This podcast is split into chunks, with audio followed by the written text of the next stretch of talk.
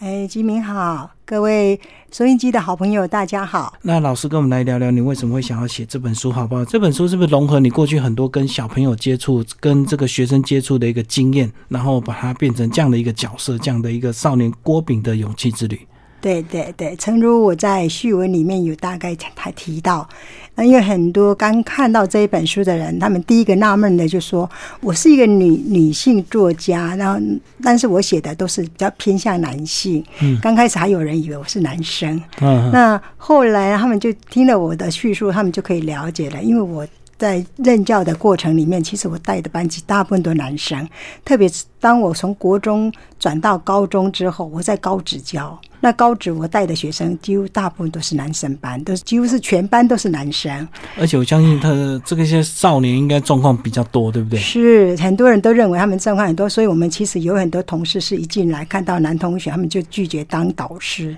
嗯，那对我来讲，我觉得是很棒的一个机会，我可以更了解这些年轻人他们在想些什么，他们想要做什么，为什么他们这样做。嗯那在这个过程里面，我跟他他们相处了。我就知道他们他们的一一些看的表面跟背后的。两样的一个故事是不一样的，就是当他们做一些奇怪的举动的时候，其实背后都有他们想要被关注、想要被理解的一个理由。是他们发出的方式是不一样的，他们想要希望有人支持他，他的表现方式是不一样，不同于我们的一个刻板认印象，认为说你必须要很正确的去表达，而是用他的行为，有时候是用反向的行为，嗯嗯，其实是要引起人家注意，他希望别人再踏进他身边一步来救助他。其实就好像这个小婴儿，如果肚子饿了，他就是用哭啊来来表示。可是这个呃，这些学生他们就会用这个调皮捣蛋，或者是打架，或者是 用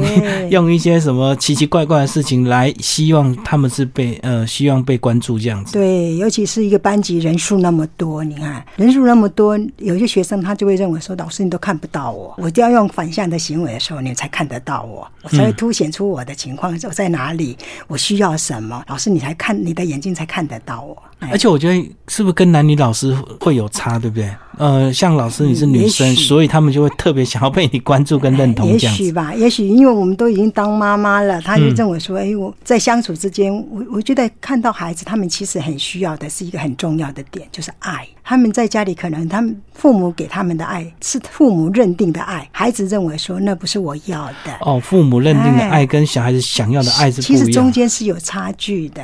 那有时候他到学校里面发现说，哎，也许这个老师他在他他观察或是他接触的感觉，他觉得，哎，也许这个老师是很愿意倾听我的想法，或是说老师很愿意关照我，很愿意关心我，我怎么让他欣欣赏我？青少年有往往不会主动说，老师，我需要你的帮助，不会这样主动讲，那他希望你自己主动过来，你走过来。在他身边的时候，他才会慢慢发出他真的需要什么。而且有时候我觉得这个导师每天跟小朋友相处的时间，搞不好都比爸妈还长，对不对？对，没有错，没有错。那时候有时候我都会自主主动留下来，因为我知道他们也许也许他们在课堂上需要什么，没有机会讲，所以我常常会自己主动留下来说：你们如果真的有问题，你可以来跟我约时间，或是说我呃我什么时间在办公室？嗯，他说人也不多，那你要不要过来？那我就发现有些学生他真的会过来，有时候他借机会说：“老师，我我刚刚忘了交作业，我过来交作业。”嗯嗯嗯。事实上后来我才发现他其实是故意的。他其实有机会跟老师可以单独相处，因为有些孩子他不希望别人知道他的故事，不希望知道别人知道他家庭的背景是这样，但是他很希望有人听到。那也许我们就是他设定的一个一个一个对象，他希望说：“哎，单独有老师愿意跟他坐下来倾听他讲什么。”嗯，还有他自己的问题，他也希望从这里面得得到一些解答，或是说一些舒缓。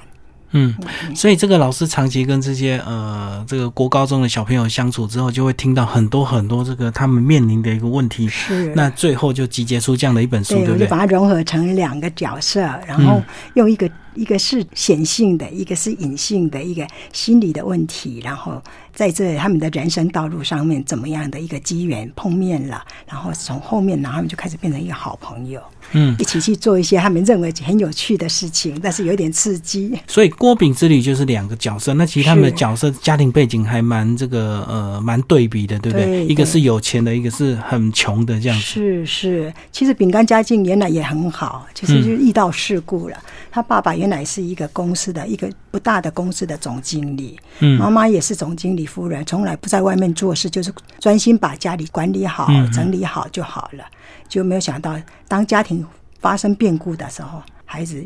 的发现这个家完全不一样。嗯嗯。那很棒的，就是说他有很身边有他妈妈，还有碰到一个很棒的一个，虽然是外人，但是跟他们很亲近，常常会教他一些，就像他的又是朋友，又是有点半长辈那种感觉，嗯。然后他教他很多东西，是课堂上没有教的，注意到这些人来帮忙。然后这个场景就是从这个呃宜兰写到台北，对，对，然后要从台北往下往南部走，嗯所以我们的场景会让它是有流动性的。从一开始在宜兰这段就读起来就让人家蛮想要一直读下去的吼。他住在宜兰，然后很单纯的一个这个农村，然后后来因为这个爸爸借了这个高利贷，对然，后最后呢就是被逼债，后来这个哎，其实妈妈照样是可以不用还，对不对？但是好像这个就有这种他遇到那是的一个讨债集团，他们就是锁定你，你非还就是不是就不是讲法律了，不是就讲法律，法律已经不重要，他们就是一定强硬的说说你就是借我钱。你看他那个利滚利，一百万变三百万，嗯嗯，一个从来没有。所以这也是过去老师听到的事情，对不对？对我听到还有更比这个更惨的。嗯嗯啊，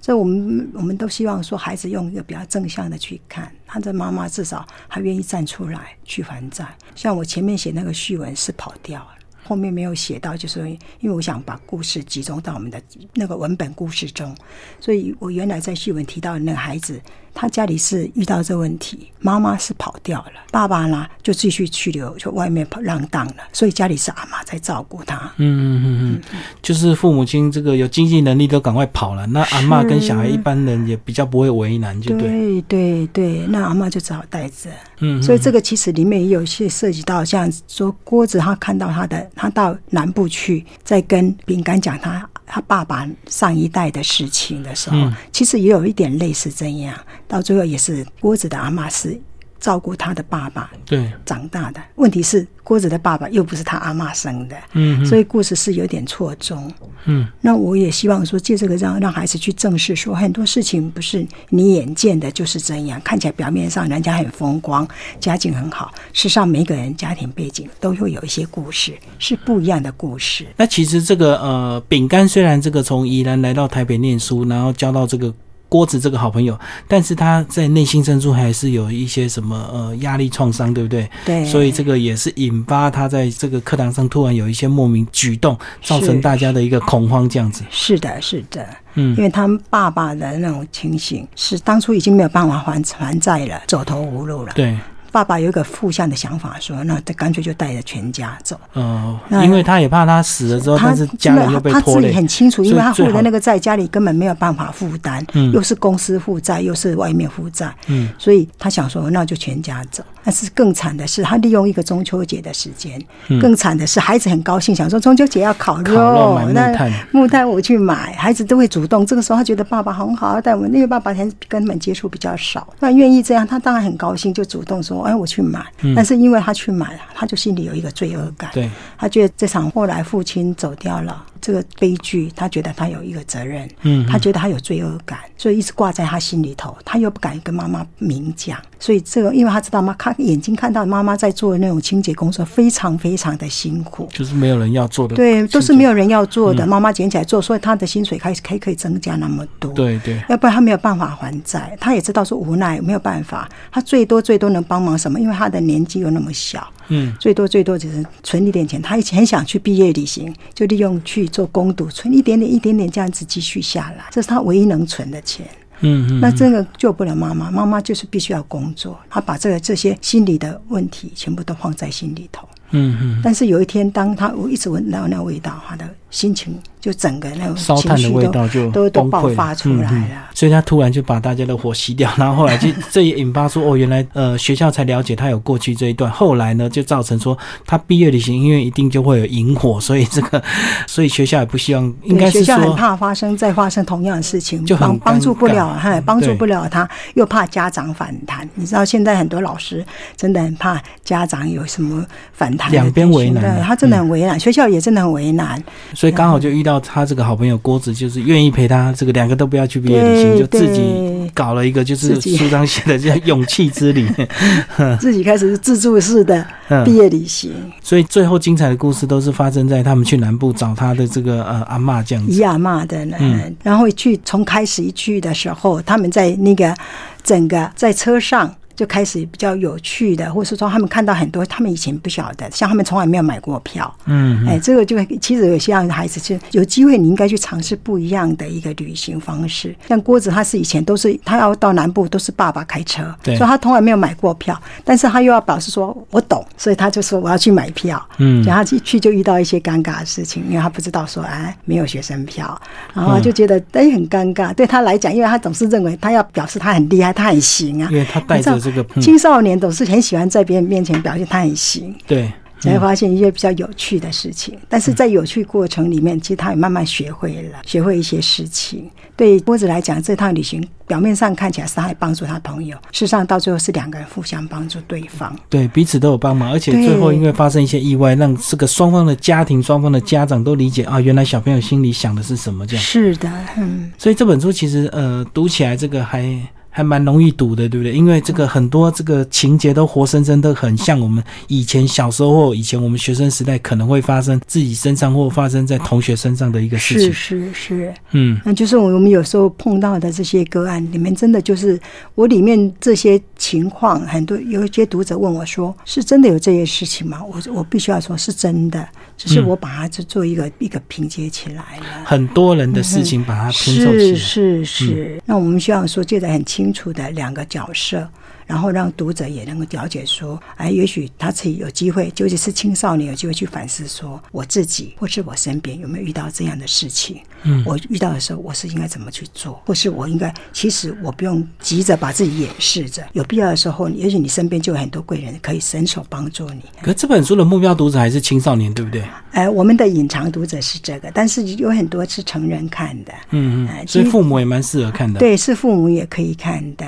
对，但我们的当然我们在写作的人，我们当然有一个预设的目理想读者，当然我们就希望他的周遭的人都能进入，一起来看阅读这一本书，知道这样的故事，也相对的去有机会的话去帮助，不只是自己的孩子，甚至身边。这样的年轻人的需要。这本书出版之后，后面的一些读者回应是怎么样？因为我知道好像呃，就有一些专文在推荐，对不对？是，对这本书还蛮期待。对我我我觉得蛮感动的，就是最近就好几位都是还蛮有名的大学者、大作家，嗯，他们就是自己主动在在那个 FV 啊，在脸书上自己啊，对，然后就像我今昨天才从花莲回来，嗯，我就看到那个黄海老师写了一大篇，嗯，我说哇。他比我还认真，他就分析说：“哎，这样的故事，他感受到什么？”那我觉得他们看到的部分蛮有趣的。像黄海老师就是一个非常认真的一一个作家，他本身就是一个呃两岸三地很有名的科幻方面的作家，科幻文学的作家。那我很感动，就说科幻文学的作家，他愿意坐下来去把这本书翻完了，然后他去做一个整理。是啊，那我那让我很感动哎，很少人我们讲说他那么忙碌的人愿意这样做，而且他可能也会觉得这个这个青少年小说对他来讲这个是比较浅的东西，他愿意花这么多时间来读。对，没有错，而且他一直在弄科幻。换的观念，他看到这种书，他就觉得很耳目一新。他的感觉，他然后他他就分析说：“哦，孩子他们可能有些有趣的事情是什么？哎，他们想要做什么？然后他们他也提到一些问题，就说很多很多读者都会认为说，是青少年的小说好像就是比较浅。”对对对，但是在这种浅显的文字里面，其实我们在写作的人其实也要关照这个。我必须我的目标群如果是这些的话，有些文字其实我原来写的，因为我是学本来就本身就是中文系，也许我的文文字是比较严过度的严谨。对，那我必须要慢慢的解放一些，然后让孩子听得。我一定要假设说孩子他们看得懂。所以比较有趣的是，我们在这一本书还没出版之前，我们做了一个有趣的，也蛮挑战的，就是要试读。嗯嗯，我们去做试读，然后我们找了三个学校。那我觉得视野最棒的，就是说他们找到的学校，我们有城乡区别。哦，我们台北市也找，然后我们找到乡下也找。哎，对，那个台中有大渡国小，因为我们目标群是国小跟国中，所以我们有找到国小学生，我们找到国中的。嗯，那我们把国中的七年级、八年级的学生各找一班。国小我们就找一个六年级的，然后我们就等他他们阅读。然后我很高兴的，也很感动，就是他们他们拿回来寄回来的那种回馈的，或是他们提出的疑问，让我非常感动。有的孩子正会在他的回馈单里面告诉我他的故事。嗯嗯，他说：“老师，我们家也遇到这个问题，我们家正在现在正在还债，正在发生的事。”我就觉得哇，我我们真的叫写到他的心坎里面去。嗯嗯，他说：“我就把这个书，我也拿给我妈妈看。”他也是跟妈妈住，所以他他的故事其实跟我在写的这个故事很雷同。他说他们现在还在还债，那我就觉得哇，真的我的书的。内容真的有贴到孩子的心里面去了，这是我觉得最欣慰的。嗯嗯，我觉得一个写作的人其实不在乎那个名利，而在乎说你写的东西有没有人懂你。是那个懂很重要，对不对？或是说有人愿意跟你分享，嗯嗯嗯，哦，那种分享也很重要，你才觉得说其实你真的不孤单。特别是写作的人，在自己坐在那个那个桌前在那。打字的过程里面，其实你并不孤单，因为其实，在透过这些文字中，你在另外一头有多少读者，他们在等待，他们在看到你故事的演有。甚至比较有趣的是，有一个孩子就说：“老师，你的下一本书 什么时候出？是什么？对，就说什么时候出了。”我说：“哦，嗯，我一看到，我听了更鼓动。我说：哦，我真的好好努力。像黄海老师也提到说，哎，他觉得我可以写这方面的。”那还有一位像桂文雅老师，他是我们国内非常非常知名的作家，他自己本身以前就是《民生民生报》的《民生报》儿童版的，就青少年儿童版的的一个一一个总编。他看了这本书，他就他自己打电话跟我讲说：“民族，你你很适合写这种故事，哎，你的文笔很温暖。”嗯嗯啊，我觉得他讲到这个字，就让我觉得哦，让我很大的鼓励，说哦，原来我的字很多人看到，很多人可以感受到。所以这是老师第一本这个长篇了，是，所以这个呃，老师在出版之前一开始也是有一点这个坎坷不安，就对了。是啊，因为等于是转换跑道的那种另外一种尝试，一下。对对对。然后因为本来刚开始我就跟师爷讲说，我大概是要写两万多字，我大概就差不多写完了。就一写一下笔之后，尤其是后半场，他们去毕业营那那一段，我觉得故事开始自己长出生命来了，故事就开始源源不绝、不断的就一直写下去。然后等到我差不多故事可以结束了，这样第一个初稿出来，我一算说啊，五万多字。啊我本来有一点担心说读者会不会看太多字，但我觉得就像您讲的说，读者的反应，他们就说他们很快就看完，特别是国中生，几乎我听到他们大概都是两天、三天就看完了。那我觉得，可见我们是要有信心的。我们孩子还是有阅读能力的。很多人都怕我们孩子没有阅读能力，所以真的，我们的我们的文字怎么写，对孩子他才愿意走进来阅读。所以重点要引起他们的兴趣，不是他们要不要读哈。是是是，他有兴趣，他就一直读下去了。对，而且其他到南部呢，还老师还铺了一个梗呢，在意外遇到这个村民大会，就跟着大家开会这样子，是是，好像也是现在很多农村或者是部落他们面临的一个问题，是怎么发展下去。是是是，这些孩子都在市区里面，他都不晓得外面是一个怎么样的世界。而且以前很多孩子到乡下去，都是只有看风景，要吃特产，都是这样。当地啊，看人家彩绘哦，很漂亮就过了。其实孩子如果走进去，知道说每一个农村有每一个农村的困境。现在为什么大家会开始想要做一些社区营造？一定是他们的整个农村的那个生活，或是他们的耕种发生问题了。对啊，要不就是种不活，种的太少。要不种太多又是一个问题，所以我们现在看到很多很多农作物种太多，问题来了。就像前阵子的香蕉，香蕉是一个最大的例子了。在去年，去年香蕉可以涨到一斤卖卖到九九十五块。对，就是因为太好，这个去年大家抢种嘛。对对，然后今年呢是到这种地步，你看，那都都可以开始在研发什么面膜，现在开始要把香蕉研发到一面膜，食物要开始变成这样，就是遇到太多了。太多，他们怎么去处理？可是今年这个价钱不好，大家又不敢种，那大家可能又会抢种今年价钱好的，所以就好像就是也没有个机制让让这个农民有一个比较好的方式，而不是就一味的看到什么价钱好就跟着种，那大家都跟着种啊。是啊，那像柳丁那个更惨，柳丁是早期是非常好的。价钱现在是非常差，所以有些老农民他们的习惯就是，我家我这块田就是种柳丁啊，我别的我不会种啦。嗯嗯。那他老是，他明明知道赔钱，他还要去种，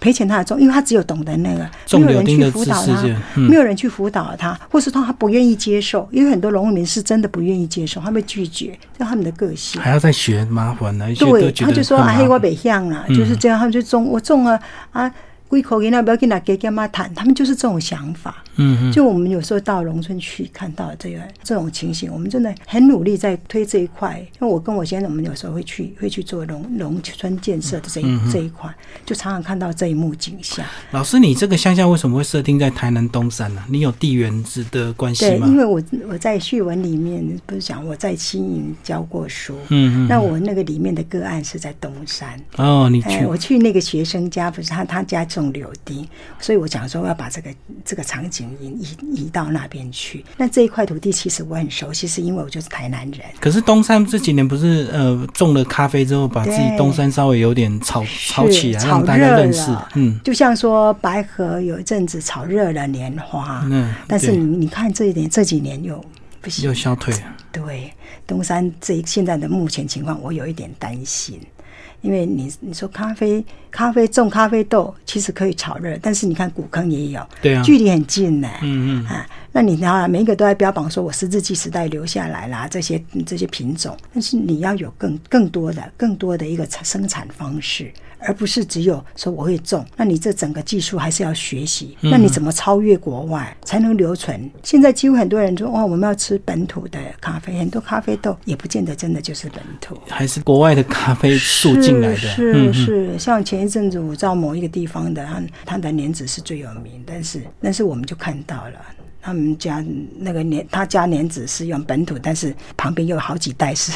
从越国外越南来的，嗯嗯嗯，那他就把它混在一起。我觉得这个都不是一个长久之计。我觉得我们今天的农农村真的需要那种所谓的改造，真的要从根做起。那年轻人应该进去。所以我在这个故事里面不是设定除了老人之外，已经有两个年轻人进去。嗯，对，去啊，帮忙开会开始开始。帮帮忙开会，他们开始要懂，他们也是不太懂，他们只是想说，哎，回来家里做做看。因为事实上，现在在很多地方，像我刚从花莲回来，他们就开始一直鼓励青龙进入回回乡。嗯嗯青龙就是年轻的农农人回乡，这方面看得到成效，但是。比较麻烦的是，青农常常跟传统农业会有一点距离。会有冲突，而且可能他回来一两年，万一这个收入不是他所想象，可能热情又消退。对，就是担心这个，所以嗯你怎么把他拉进来？哎，这其实我在故事里面有一个比较大的尝试，想说让这个故这些年轻人能够走进来。嗯所以他们当他们在那个开会的过程里面，年轻人也听了。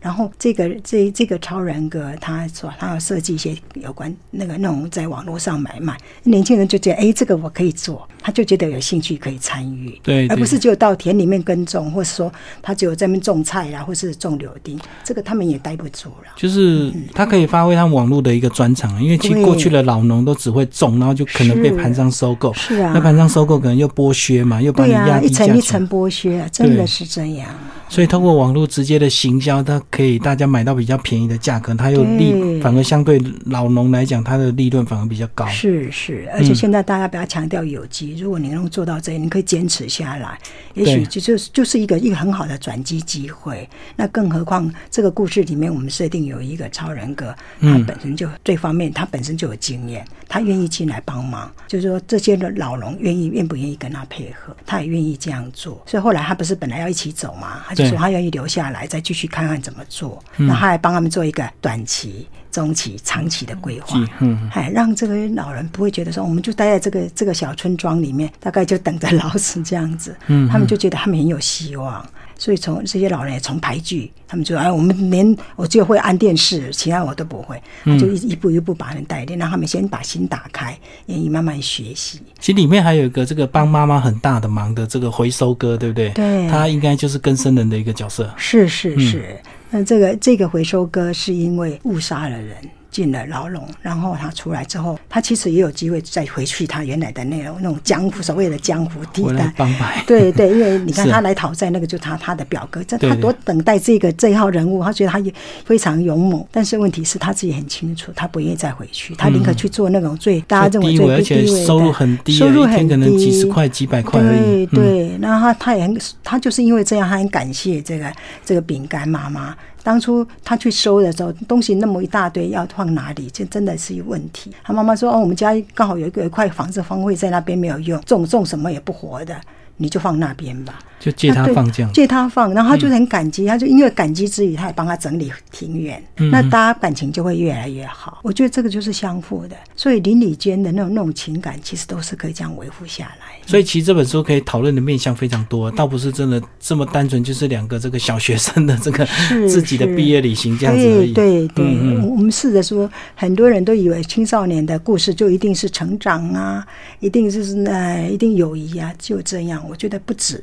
很多东西孩子也可以去了解，也应该去看。那我们邀约。读者可以进来，大家一起进来看这样的一一一个故事，它的走向怎么样？哦，那我们当然更期待有些读者他有什么反应，告诉我，我们可以去修正。所以这本书真的蛮推荐给我们的，呃，不管是青少年朋友或者是为人父母，都蛮值得看的，对不对？嗯嗯，对。啊，今天非常感谢李明珠老师为大家介绍这本书啊，他所写的第一本这个长篇这个呃小说，呃，叫做《我并不孤单：少年郭炳的勇气之旅》啊，是由文化所出版。好，谢老师。谢谢，谢谢大家。